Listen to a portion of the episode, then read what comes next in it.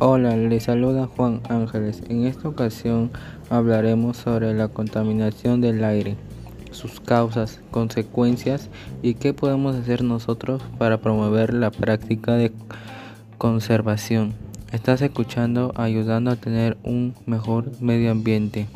La contaminación del aire es una realidad que vivimos todos los días y tenemos que luchar por mejorar este gran problema.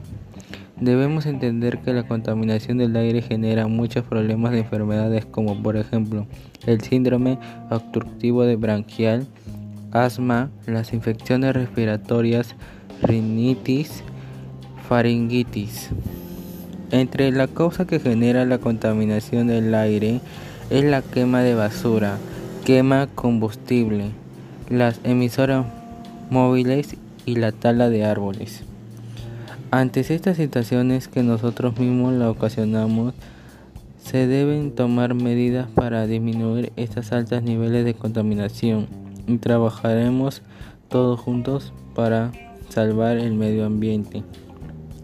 Con todo lo dicho, yo estoy seguro que podemos hacer este gran cambio y así iremos mejorando todos los problemas que causan mucho daño al planeta.